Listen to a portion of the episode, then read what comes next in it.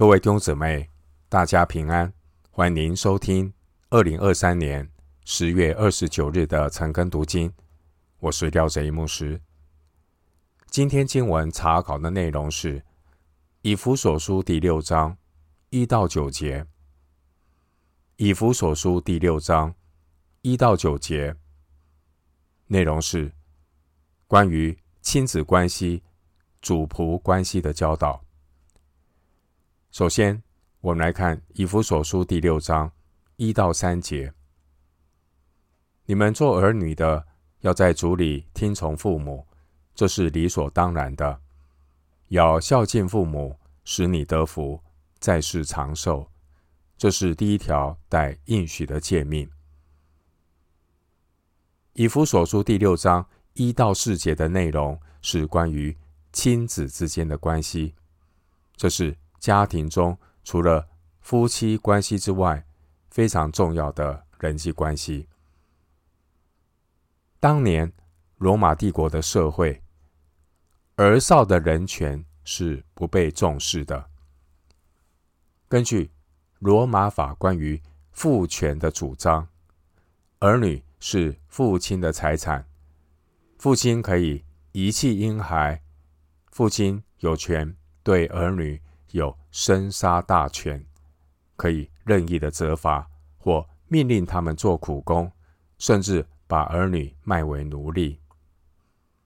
只要父亲还活着，父亲对成年儿女也始终有主张的权利。因此，当我们听到保罗关于这些亲子关系的教导时，我们很难想象当年。罗马时代，父亲的威权对儿女的影响。因此，保罗关于亲子关系的教导，在当时候的人听起来是何等的惊世骇俗。因此，今天关于儿少人权的保障，也是受到圣经价值观的影响。经文第一节一开始说：“你们做儿女的。”这是指做儿女的基督徒，或许他们的父母并不是信耶稣的。信主的儿女也必须要被圣灵充满，有圣灵的能力，才能够遵行关于圣经家庭伦理的教导。也就是做儿女的基督徒要在主里听从父母。这是理所当然的。第一节，凡是在基督里新造的人，他们会按照真理的教导，依靠圣灵的能力来行事为人。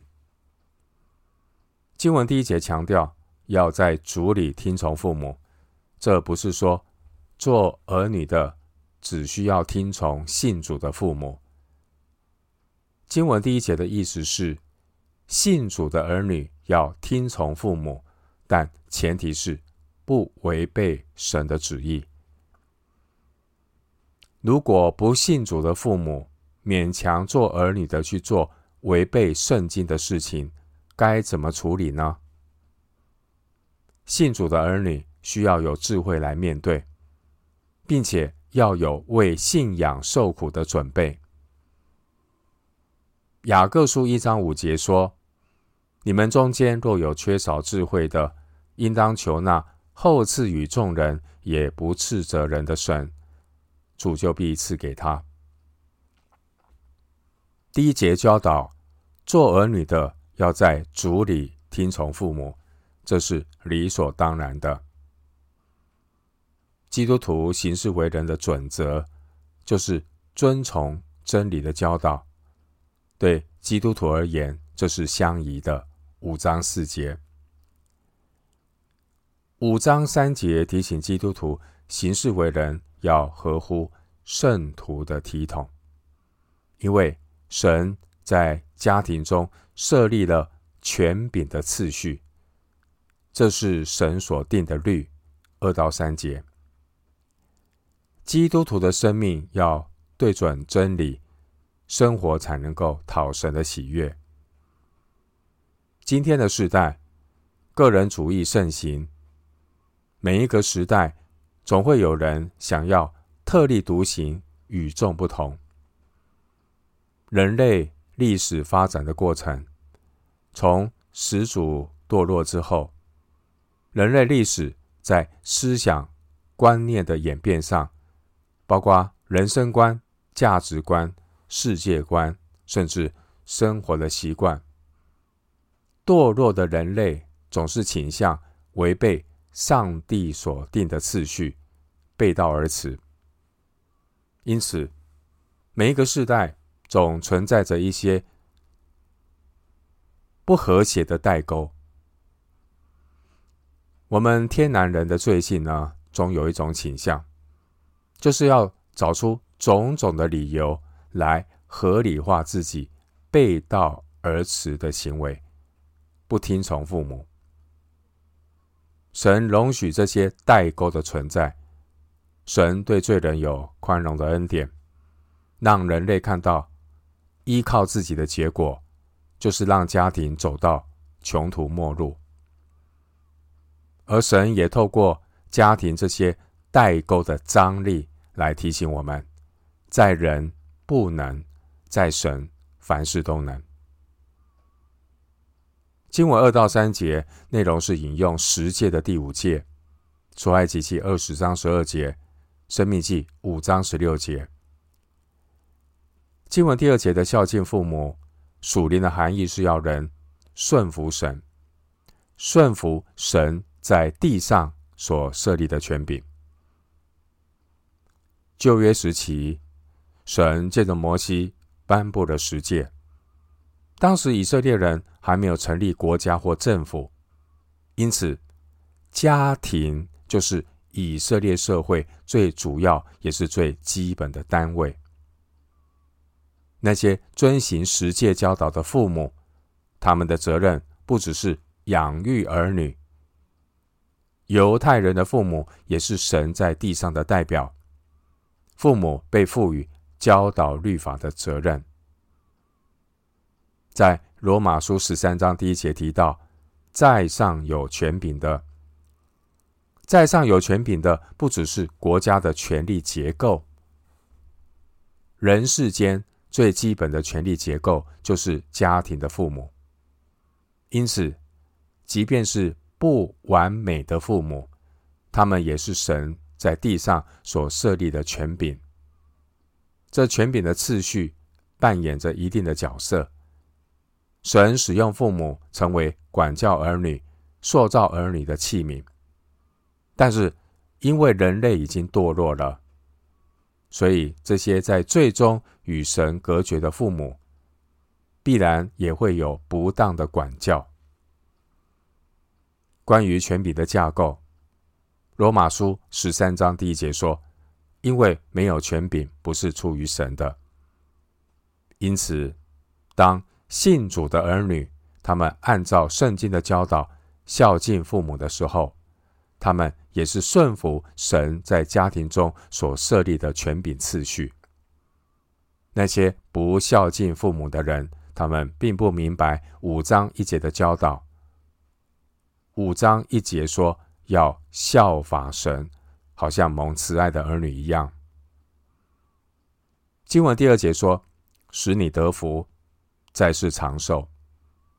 第二节是一个一般性的一个原则，就整体而言，孝敬父母的人，普遍的情况是家庭和睦、长寿得福；而那些不孝敬父母的人，必然没有家和万事兴所带来的祝福。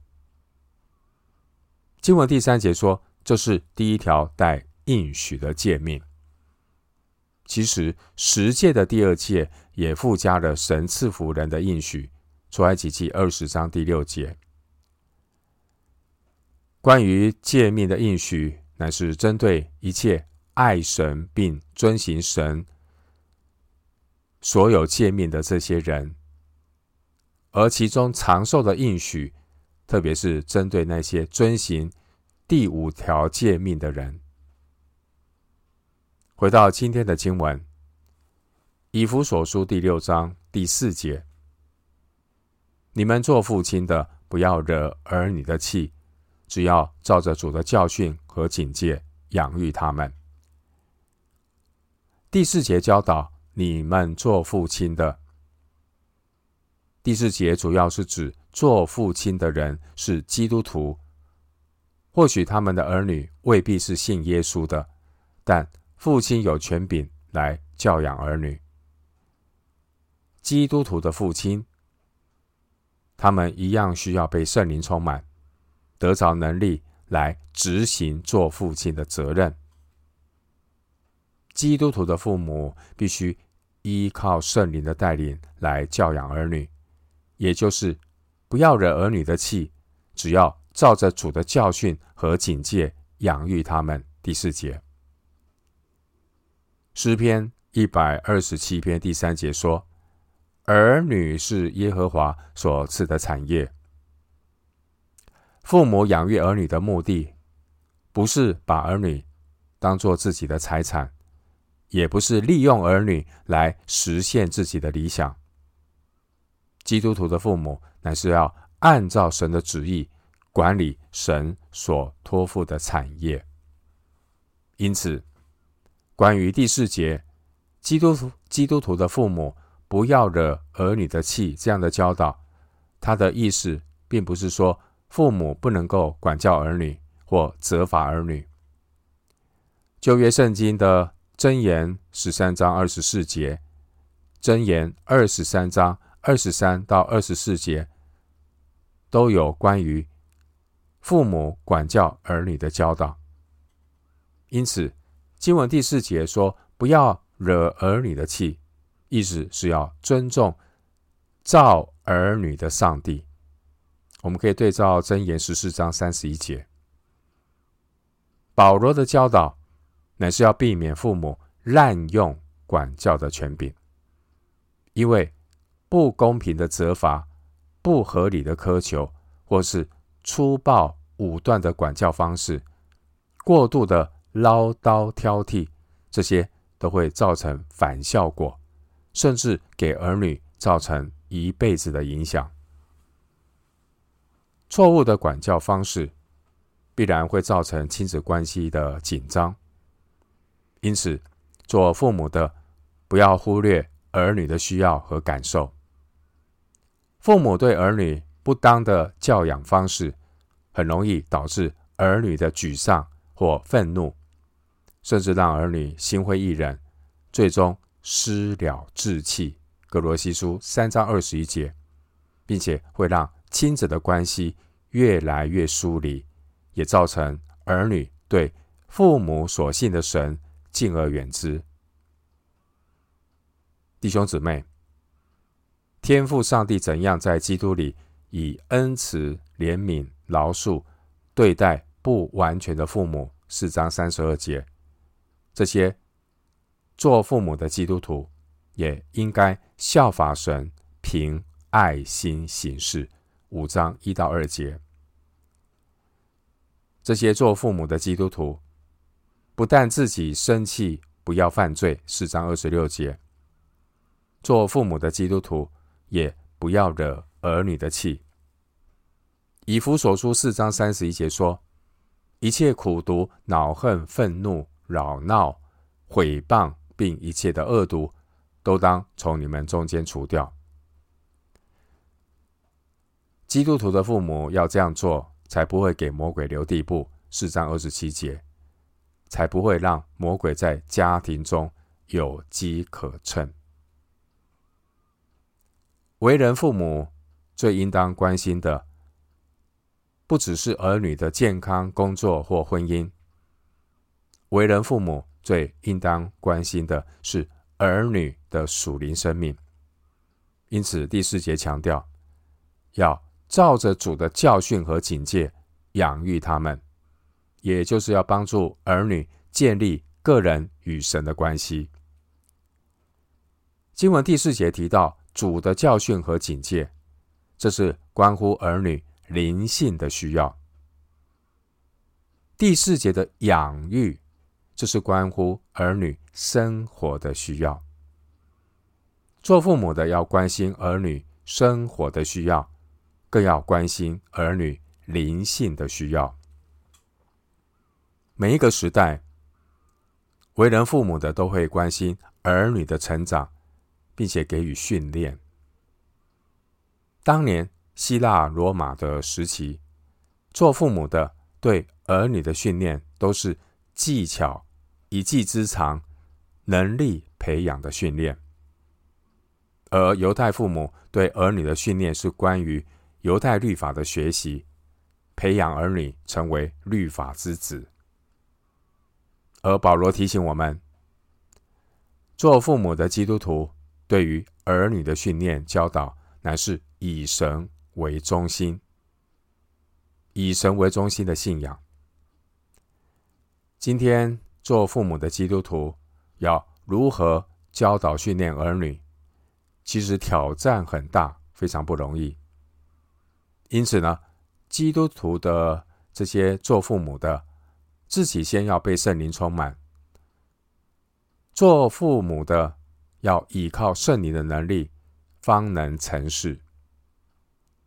做父母的基督徒自己要先在灵性上有所成长，这样才能够如同第四节所说的，照着主的教训和警戒养育他们。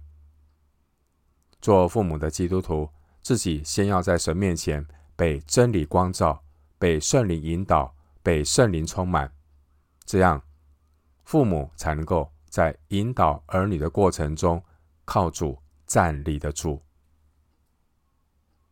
回到今天的经文，《以弗所书》第六章五到八节：你们做仆人的要惧怕战兢，用诚实的心听从你们肉身的主人，好像听从基督一般。不要只在眼前侍奉，像是讨人喜欢的，要像基督的仆人，从心里遵行神的旨意，甘心侍奉，好像服侍主，不像服侍人。因为晓得个人所行的善事，不论是为奴的，是自主的，都必按所行的得主的赏赐。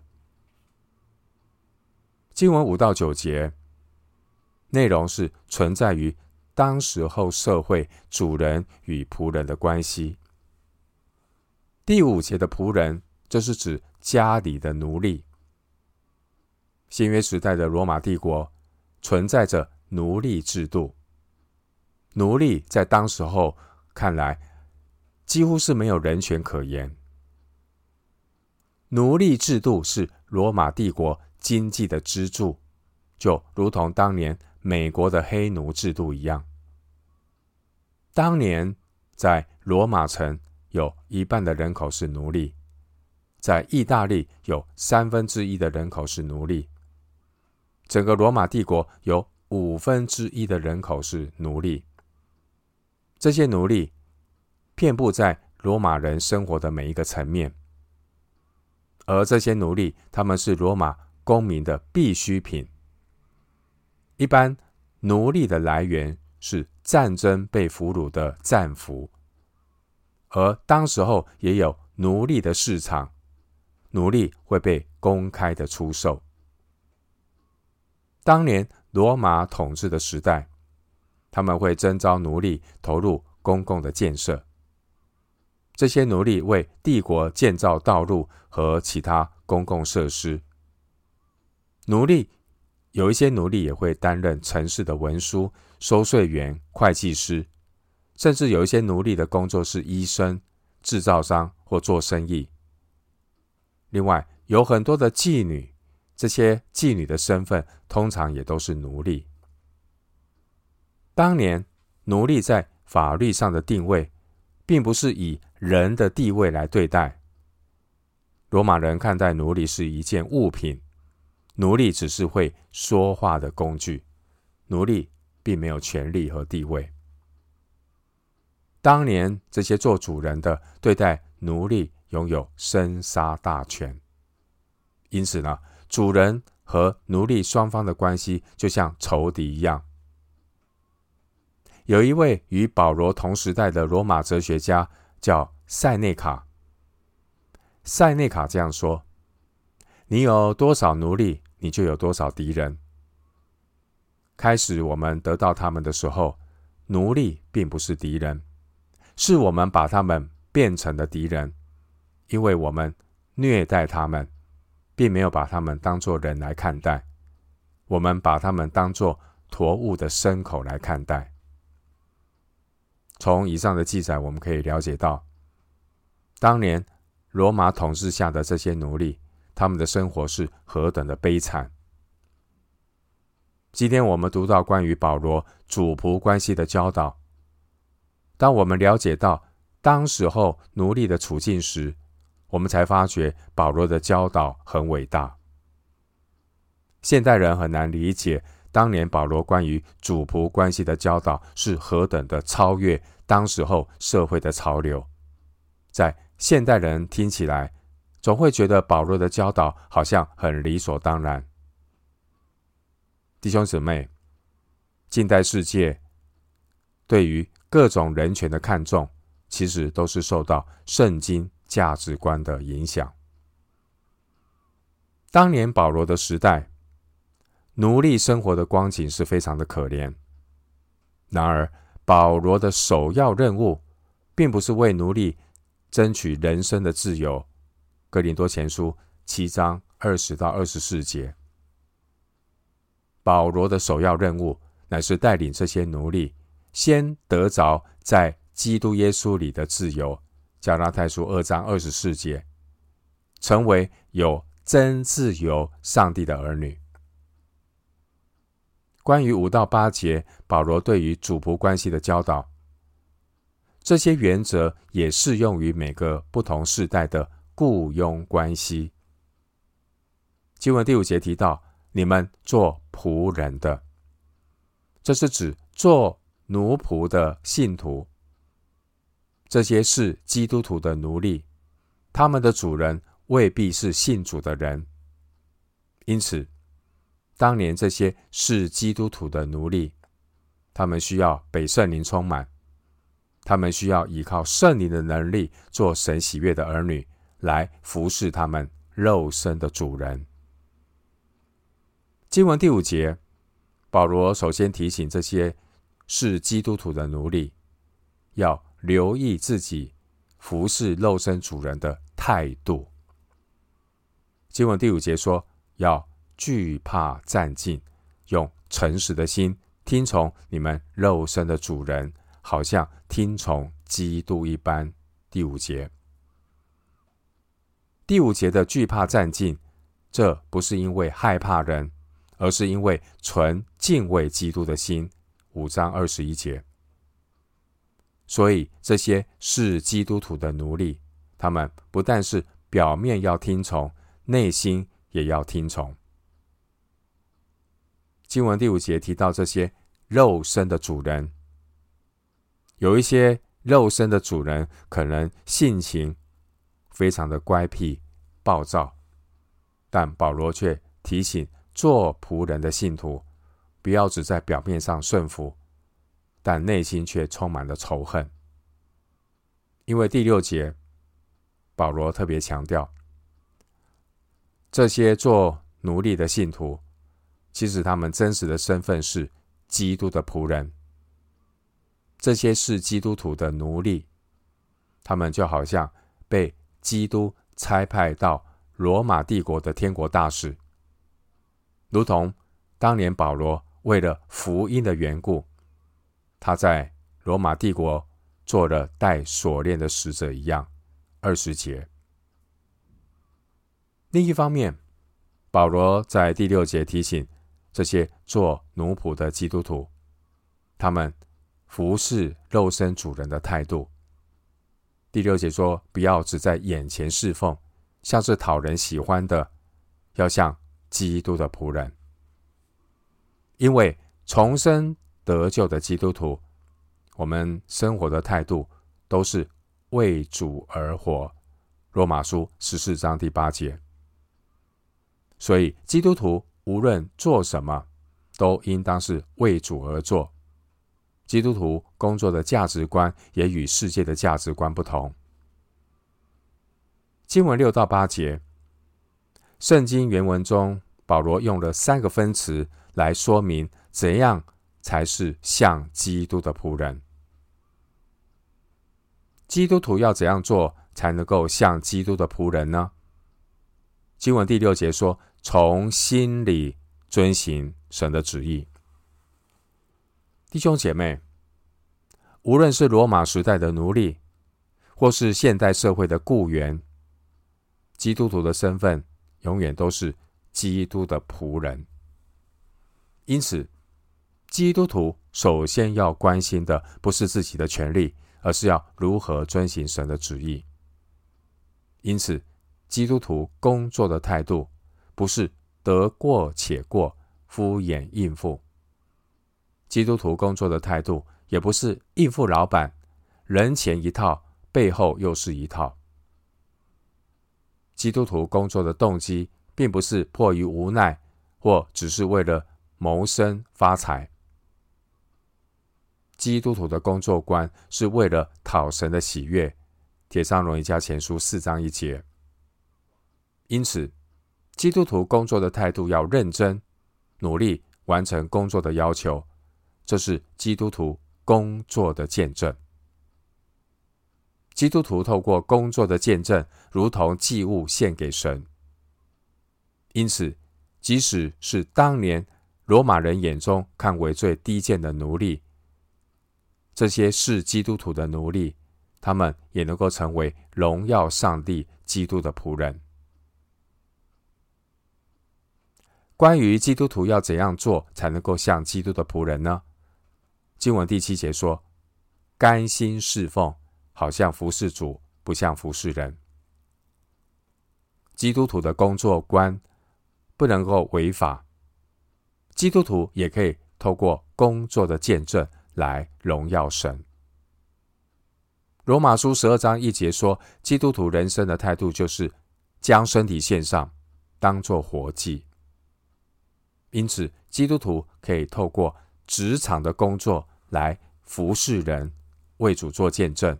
就如同当年的但以理一样，因此，基督徒在工作中的表现，也反映了基督耶稣在他生命中有多少的主权。